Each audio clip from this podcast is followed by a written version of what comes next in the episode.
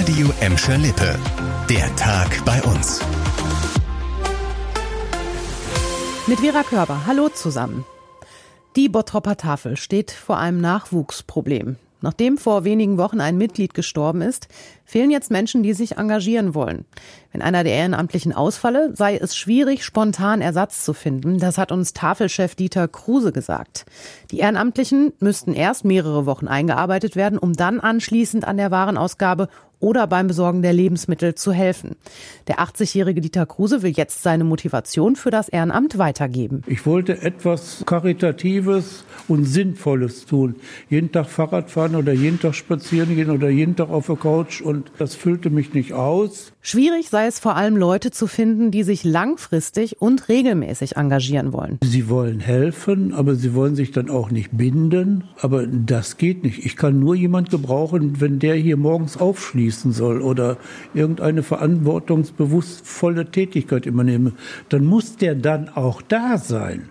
Die Bottropper Tafel hat im Moment besonders viel zu tun, weil auch Bedürftige aus Gladbeck kommen. Dort musste die Tafel vorerst schließen, nachdem mehrere Vorsitzende gestorben waren. Bei einer Kontrolle am Gelsenkirchener Hauptbahnhof hat die Bundespolizei gestern drei Messer eingezogen. Ein 30-Jähriger gab am Morgen zunächst bei der Kontrolle an, keine gefährlichen Gegenstände bei sich zu tragen. Als die Polizisten danach schauten, fanden sie ein Messer in seiner Hosentasche. Bei weiteren Kontrollen am Nachmittag und am Abend gaben ein 29-Jähriger und ein 36-Jähriger an, Messer in ihren Taschen zu haben.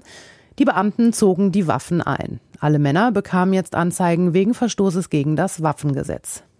Die evangelische Sozialberatung Bottrop ruft dazu auf, nicht mehr genutzte Handys an wohnungslose Menschen zu spenden. Der Bedarf sei vor allem während der Corona-Pandemie deutlich gestiegen, heißt es. Viele Angelegenheiten bei Behörden lassen sich mittlerweile eben nur noch telefonisch oder zumindest nach telefonischer Voranmeldung regeln und dafür bräuchten die Wohnungslosen ein Handy.